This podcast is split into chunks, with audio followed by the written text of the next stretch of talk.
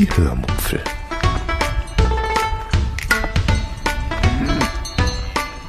Aus dem Tagebuch einer Allgäuerin.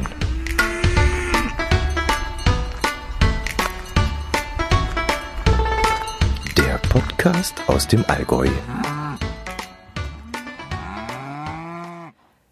Hallo und herzlich willkommen zur 235. Episode der Hörmupfel. Heute erzähle ich euch von einem Ausflug zur Titan RT, ziehe ein Fazit zu unserem Harzurlaub und empfehle euch einen netten Rügenkrimi. Viel Spaß beim Hören. Als allererstes muss ich zwei Fehler aus der letzten Episode korrigieren. Erstens habe ich beim Nachhören der Aufnahme festgestellt, dass ich einen falschen Eintrittspreis zum Josefskreuz genannt habe. Der Eintrittspreis für einen Erwachsenen hat 3,50 Euro gekostet, nicht wie ich gesagt habe, 3 Euro. Und der ermäßigte Preis dementsprechend war dann mm, auch 50 Cent weniger, nämlich 3 Euro für einen Erwachsenen. Und zweitens habe ich einen Fehler gemacht bei meiner Parkplatzsünde, die ich euch beschrieben habe. Ich habe ja gesagt, wir wären um kurz nach 11 Uhr dort angekommen und hätten die Uhr dann auf die nächste volle Stunde gestellt. Das war natürlich falsch. Wir sind natürlich kurz nach halb zwölf Uhr dort angekommen, genauer gesagt um 11.36 Uhr. Und dann darf man erst auf die nächste volle, nee, auf die nächste halbe Stunde stellen. Ähm, ja, das weiß, wisst ihr natürlich, das weiß auch ich. Ähm, ihr habt es auch alle sofort gemerkt, denke ich mal. Und ein paar haben mich auch darauf hingewiesen. Äh, ja, aber das ist einfach, da, da war völlig der Wurm drin in der Erzählung, die ich da so rausgeplappert habe. Ich muss mich wirklich mehr konzentrieren, wenn ich was erzähle. Also manchmal höre ich mir selber beim Reden nicht zu, sonst wäre mir der Fehler natürlich sofort aufgefallen und ich hätte es noch in der Aufnahme korrigiert. Ähm, eigentlich wäre es jetzt mit meinen Erzählungen von unserem Harzurlaub zu Ende. Ja, es war wirklich nur eine Woche, die wir im Harz verbracht haben. Äh, das mag man gar nicht glauben, wenn ich mir vorstelle, dass ich ja vier ganze Podcast-Episoden füllen konnte damit. Aber es gibt halt auch viel zu erleben, wenn man mal ein bisschen sportlich im Harz unterwegs ist und sich jeden Tag etwas anschaut. Und so möchte ich euch heute auch noch ganz kurz von unserem letzten Ausflug erzählen, nämlich zur Titan RT an der Rappbode Talsperre. Ein sehr schwieriges Wort. Ich kann mich daran erinnern, dass ich vor zwei Jahren das Wort auch nicht aussprechen konnte im Podcast. Vielleicht könnt ihr euch auch noch daran erinnern, dass ich das, äh, also vor zwei Jahren, oder waren es ein anderthalb Jahre? Nee, zwei Jahre ist das her. Irgendwann im Spätsommer 2016 muss das gewesen sein also doch anderthalb, davon erzählt habe, dass ich im Harz mit der Harzdrenalin geflogen bin. Das ist eine Zipline, die über den Stausee an der Rappbodetalsperre führt. Ich hatte euch damals nicht nur einen Originalton von meinem Flug eingespielt hier im Podcast, sondern auch eine Action-Kamerafahrt mitgebracht. Und dieses Video steht dann auch heute noch auf meinem YouTube-Kanal. Wenn ihr das also noch nicht gesehen habt, könnt ihr euch, euch das gerne mal anschauen. Ist wirklich sehr lustig. So, und im letzten Jahr kam zu dieser Zipline noch ein weiteres Highlight hinzu was nicht nur junge, actionfreudige Menschen anlockt, sondern eben auch ältere Menschen und Familien mit Kindern, nämlich genau diese Titan RT. Die Titan RT ist eine 483 Meter lange Hängeseilbrücke, die sich parallel zur Staumauer an eben besagter Rappodetalsperre entlang zieht. Sie gehört zu den längsten Fußgängerhängebrücken der Erde und hat mit 458,5 äh, Meter das wohl längste frei überspannte Teilstück einer Brücke dieser Art. Der Eintritt kostet 6 Euro pro Erwachsener. Das war jetzt im ja, Stand Juni 2018. Und wir konnten diesen Betrag an diesem Tag auch nur mit einer EC-Karte bezahlen. Bargeld nahm der Automat an diesem Tag nicht an. Ob das immer so ist, weiß ich nicht. Ich habe das nicht überprüft. Wir haben eben mit EC bezahlt. Was in diesem Moment vor allem eines bedeutet hat, nämlich lange Wartezeiten vor dem Automaten. Denn es wurde uns in diesem Moment mal wieder allzu deutlich vorgeführt, dass Deutschland einfach noch nicht bereit ist für den bargeldlosen Zahlungsverkehr. Also wie sich manche Leute da anstellen, wenn sie ihre Karte in einen Automaten stecken müssen, das ist wirklich unfassbar. Ja, gut, egal. Mm, wir haben die zweimal sechs Euro, also mit dieser Karte einziehen lassen, haben dann unsere Tickets bekommen aus dem Automaten und mit diesen Tickets konnten wir dann durchs Drehkreuz gehen. Dann sind wir natürlich sofort die paar Meter zur Hängeseilbrücke gelaufen, die in diesem Moment aufgrund eines recht kräftigen Windes, der da gerade wehte, und äh, circa, ich möchte jetzt mal schätzen, 50 bis 80 Personen, lasst es, ja, so viel waren es, es waren keine 100, die auf der Brücke unterwegs waren. Äh, rechtig, recht heftig hin und her schwankte. Also das Ganze, der Wind und die Leute, die haben diese Brücke wirklich schon ins Schwanken gebracht. Mm, man musste dann schon gewaltig aufpassen, wie man so einen Fuß vor den anderen gesetzt hat, um nicht äh, in diesem Moment in Straucheln zu geraten. Und ich fühlte mich da wirklich ein bisschen wie auf einem schwankenden Schiff. Das Festhalten am Geländer war dann auch nicht ganz so einfach, vor allem wenn man in einer Hand noch eine Kamera halten wollte. Ich habe das dann ziemlich schnell sein lassen. Mein Herz allerliebster, der war da mutiger und hat das Ganze gefilmt.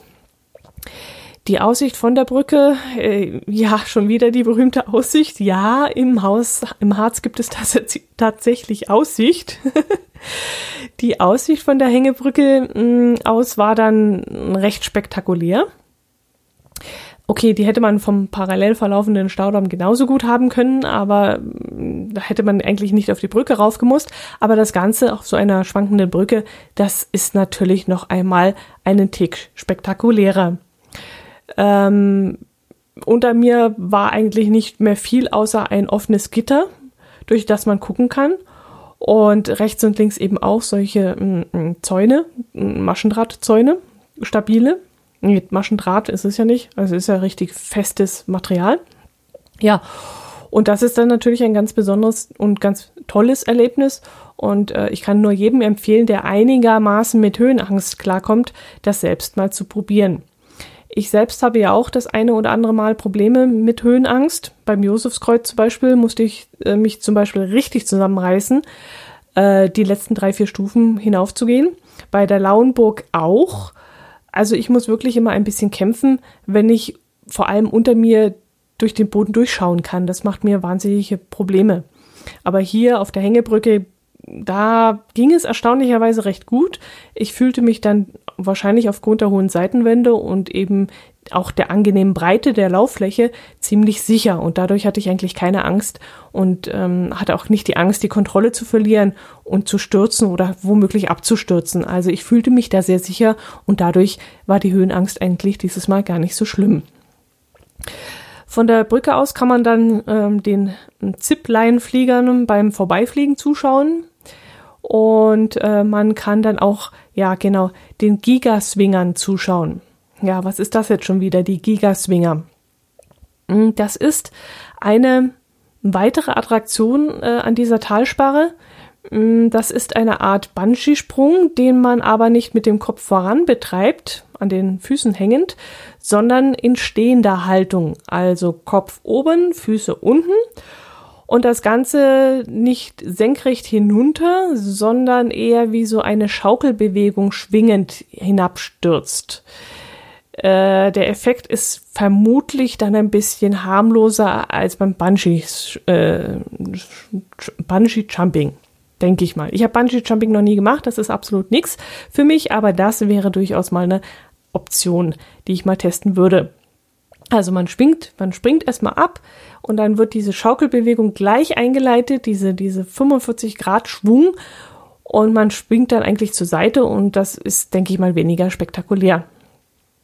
Aber natürlich auch trotzdem äh, aufregend und ähm, ja, gut, man müsste es einfach mal ausprobieren. Wir haben es nicht gemacht, ähm, was euch jetzt vielleicht auch verwundern mag, weil ich solche Sachen ja eigentlich immer gerne mache aber es passte an dem Tag einfach irgendwie nicht. Die Stimmung nicht, das Gefühl nicht, das Wetter nicht. Ich weiß nicht, ob ihr das jetzt verstehen könnt, aber in diesem Moment war mir einfach nicht danach und an solche Sachen muss ich einfach hinlaufen und denken, in, in diesem Moment denken, geil, das, das muss ich jetzt auch machen. Wenn man aber hinläuft und in dem Moment nichts fühlt, dann ist das definitiv der falsche Moment in diesem, ja, in diesem Moment der falsche Moment. ähm, ja, was in diesem Moment auch war, das sind ähm, da immer, da sind immer zwei gesprungen, gleichzeitig, also aneinander gekettet, gebunden, pärchenweise. Äh, zum Beispiel zwei Kumpels sind gesprungen und zwei Freundinnen zusammen. Und das wollte ich dann auch auf keinen Fall. Also das wollte ich unbedingt alleine machen. Und ich dachte in dem Moment, es geht nur zu zweit und deswegen kam das erstmal nicht für mich in Frage. Inzwischen habe ich allerdings gelesen, dass man das nicht zwangsläufig zu zweit machen muss, sondern das Ganze auch ähm, alleine springen kann. Und das wäre dann das Richtige für mich. Äh, kostet, glaube ich, 79 Euro als Singlesprung. Ganz schön heftig, durchaus, ja. Für 10 Sekunden Spaß ist das schon, ich. Aber vielleicht gönne ich mir das ja zum nächsten runden Geburtstag oder so. Mal sehen. Äh, ist zwar noch ein bisschen hin, aber dann fange ich jetzt halt schon mal das Sparen an. Oder kann man das über Amazon kaufen? Ich weiß gar nicht. Da würde ich nämlich einfach abwarten, bis äh, ihr über meinen äh, Affiliate-Link genug eingekauft habt, damit ich ein bisschen was zusammengespart habe und dann könnte ich das über Amazon kaufen, aber ich glaube nicht. Also die Harztrenalin und ähm, ja, dieser Titan-RT und so das Ganze. Ich denke mal, das ist alles in Privathand und ist nur vor Ort zu buchen. Gut, das war der Harzbericht. Kann es sein, dass ich schon wieder Gas gebe? Ich muss nochmal durchschnaufen ein bisschen. ein kleines Fazit zum Schluss. Mm, wir waren das dritte Mal im Harz und jetzt ist für mich echt der Punkt erreicht, wo ich definitiv sage, es reicht jetzt auch. Also noch einmal muss ich eigentlich nicht hin. Mein allerliebster möchte zwar noch Harzer Wanderkaiser werden und dazu fehlen ihm noch einige Stempel, aber ich glaube, das können wir wirklich vergessen. Er hat jetzt die bronzene, die silberne und die goldene Nadel. Er hat außerdem den Harzer Wanderkönig und hat die Wandernadel des Hexenstiegs und die Sondernadel der Klöster. Und ich denke mal, das muss jetzt reichen. Also 222 Stempel insgesamt. Ah, das ist schon eine ganze Menge. Ich habe es mal durchgerechnet. Nach dem Pensum, wie wir jetzt gemacht haben, müsste ich noch mal zehn Wochen Urlaub im Harz verbringen. Und das geht einfach nicht. Ich habe ihm dann gesagt, spaßeshalber oder so im Halbernst sage ich jetzt mal, dass er mir jetzt erstens einen Radurlaub schuldet, weil der ja jetzt ins Wasser gefallen ist. Und äh, zusätzlich auch noch, wenn er wieder einmal in den Harz will, dann heißt das ab jetzt immer eine Woche Harz gegen eine Woche Radurlaub. Das heißt, äh, als nächstes geht es erstmal im Radurlaub und äh, wenn er dann wieder in den Harz will, schuldet er mir einen weiteren Radurlaub. Und ähm, wenn er sich auf diesen Deal einlässt, dann könnte es sein, dass wir mal wieder in den Harz fahren. Jo, ähm, wir waren jetzt von Sonntagabend bis Sonntag früh im Harz, also sechs ganze Tage. Und in der Zeit haben wir 23 normale Wanderstempel, neun Klosterstempel, Klösterstempel, Stempel, Stempel, ähm, zwei Luther und einen Sonderstempel erwandert. Außerdem haben wir fünf von sieben Mal sehr gut gegessen, sind mit der Schmalspurbahn gefahren und aufs Josefskreuz gestiegen und über eine der längsten Fußgängerbrücken spaziert. Und ich glaube, das war dann mit diesen Sachen doch eine recht actionreiche Woche. Und ich bin dann nach Hause gekommen und habe dann gesagt, boah, jetzt brauche ich erstmal Urlaub.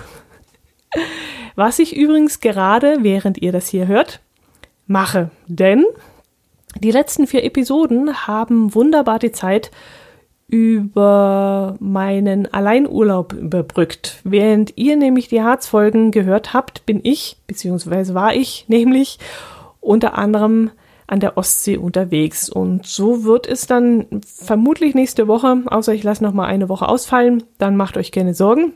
Aber vermutlich nächste Woche wird es wieder eine neue Episode mit einem neuen Reisebericht, Reisebericht geben und diesmal dann von der Ostsee. Ihr könnt also gespannt sein. Und jetzt möchte ich auch noch kurz ein Buch empfehlen, das ich während des Urlaubs im Harz ähm, abends immer an meinem Lieblingsplätzchen in diesem kleinen Erker des Apartments gelesen habe. Ich habe euch ja davon erzählt, dort, wo ich auch die Aufnahmen gemacht habe. Äh, der Krimi heißt Hafenmord und wurde von der Autorin Katharina Peters geschrieben und spielt auf meiner Lieblingsinsel Rügen. In dem Krimi geht es um einen Mann, der ermordet wurde und der auf den ersten Blick keine Feinde gehabt zu haben scheint. Er war äußerst beliebt, er war extrem erfolgreich, er war sportlich, hat auch Marathon äh, gelaufen also nichts scheint darauf hinzudeuten, dass ihn jemand vorsätzlich umgebracht hat. Als dann in der Nähe eine zweite Leiche gefunden wird, die allerdings schon bereits mehrere Jahre tot ist und diese offensichtlich mit dem ersten Toten, also mit diesem Mann, bekannt war, da dröselt sich die Geschichte so nach und nach auf. Wie es scheint, hatte der tote Geschäftsmann dann doch ziemlich Dreck am Strecken, Stecken und es gab einige Personen, die ihn lieber tot als lebendig gesehen hätten. Das Ganze spielt, wie gesagt, auf Rügen und so darf man dann gedanklich ein wenig über die hübsche Insel reisen was mir natürlich super gut gefallen hat als ähm, Rügen-Fan. Und das Ermittlerduo, das ist auch sehr sympathisch und die Nebengeschichten rund um diese beiden Kommissare, die halten sich glücklicherweise auch in Grenzen. Ich mag es nämlich überhaupt nicht, wenn die Geschichten um die Kommissare herum zu sehr vom Hauptgeschehen ablenken. Das ist hier Gott sei Dank nicht der Fall und deswegen hat mir das auch recht gut gefallen. Wie es ausgeht, verrate ich euch jetzt natürlich nicht. Ihr sollt es ja selbst äh, lesen und draufkommen. Mm, das Buch ist allerdings locker flockig zu lesen und gut als leichte Strandlektüre geeignet. Es ist jetzt nichts Gruseliges dabei, nicht irgendwie was Ekliges, also es ist einfach ein netter Krimi, den man so nebenher lesen kann. Das Buch ist im Aufbauverlag erschienen und kostet in Deutschland 9,99 Euro. Ich stelle euch dann wieder einen ähm, Link in die Shownotes und es wird vermutlich wieder ein Affiliate-Link sein, denke ich mal. Zu guter Letzt möchte ich mich noch bei einem Hörer bedanken, dem lieben uns Uwe. Dieser hat mir, als wir im Harz waren, ist also wie gesagt schon ein bisschen her, dieser hat mir ein paar sehr schöne Postkarten für meinen Kühlschrank geschickt. Ihr wisst ja, dass ich, wenn ich Postkarten kriege oder Ansichtskarten, die immer an meinen Kühlschrank pinne. Auf den Karten stehen dann ein paar typische plattdeutsche Sprüche, die ich jetzt natürlich nicht vorlesen werde, weil ich mich natürlich dann maßlos blamieren würde. Denn ich kann es eigentlich nur falsch aussprechen bzw. falsch betonen. Und bevor ich einen Dialekt falsch ausspreche, dann lasse ich es doch lieber. Also nee, das kann ich jetzt nicht tun. Aber auf einer Karte ist zum Beispiel ein kleines Schaf zu sehen. So viel kann ich schon mal beschreiben, das den Kopf so süß in die Höhe streckt und auf dem steht dann sinngemäß, sinngemäß so etwas wie, ähm, mit Bäckern läuft hier gar nichts oder mit Meckern kommt man hier gar nicht weiter. Und auf einer anderen Karte stand dann ein Spruch, der sinngemäß wiedergibt, dass es sich, ähm, dass sich alles, dass es, dass sich alles schon irgendwie von alleine regeln wird. Ja, also wenn uns Uwe Lust hat, könnte er ja die Sprüche mal im Original kurz ins Smartphone sprechen und mir die Datei zusenden, dann kann ich sie in der richtigen Originalaussprache mal hier abspielen. Das klingt dann wahrscheinlich oder ganz sicher äh, viel, viel besser, als wenn ich das jetzt hier tue. Zwei dieser Karten hängen jetzt äh, bei mir am Kühlschrank, äh, neben den anderen Urlaubs- und Sprüchekarten, die ich von euch schon bekommen habe. Und eine hängt hier neben meinem Podcasterplatz. Und die vierte habe ich mit ins Büro genommen zur Arbeit wo sie meine Kollegen dezent darauf hinweist, dass man mit Meckern auch nicht weiterkommt. jo, lieber uns Uwe, lieben herzlichen Dank dafür. Äh, du hast mir wirklich eine Riesenfreude gemacht und ich habe mich wirklich riesig gefreut, als ich da nach Hause gekommen bin von unserem Harzurlaub und den Briefkasten leeren musste und dann so nette Post darin enthalten war für mich. Vielen herzlichen Dank dafür. Jo, und da ich wieder zu Hause bin und mein Poesiealbum wieder vor mir liegen habe, möchte ich einen kleinen Spruch von einem Klassenkameraden namens Robert vorlesen. Und der heißt Zur Erinnerung. Wenn des Schicksals Stürme toben, halte stets den Blick nach oben. Das wäre doch auch mal ein schöner Spruch für so eine Postkarte. Bloß das passende Bild, da müsste man mal überlegen, was da drauf wäre. Bestimmt ein Leuchtturm, der mitten im Sturm steht und der vom Meer umbraust ist. Und da würde dieser Spruch so richtig gut drauf passen.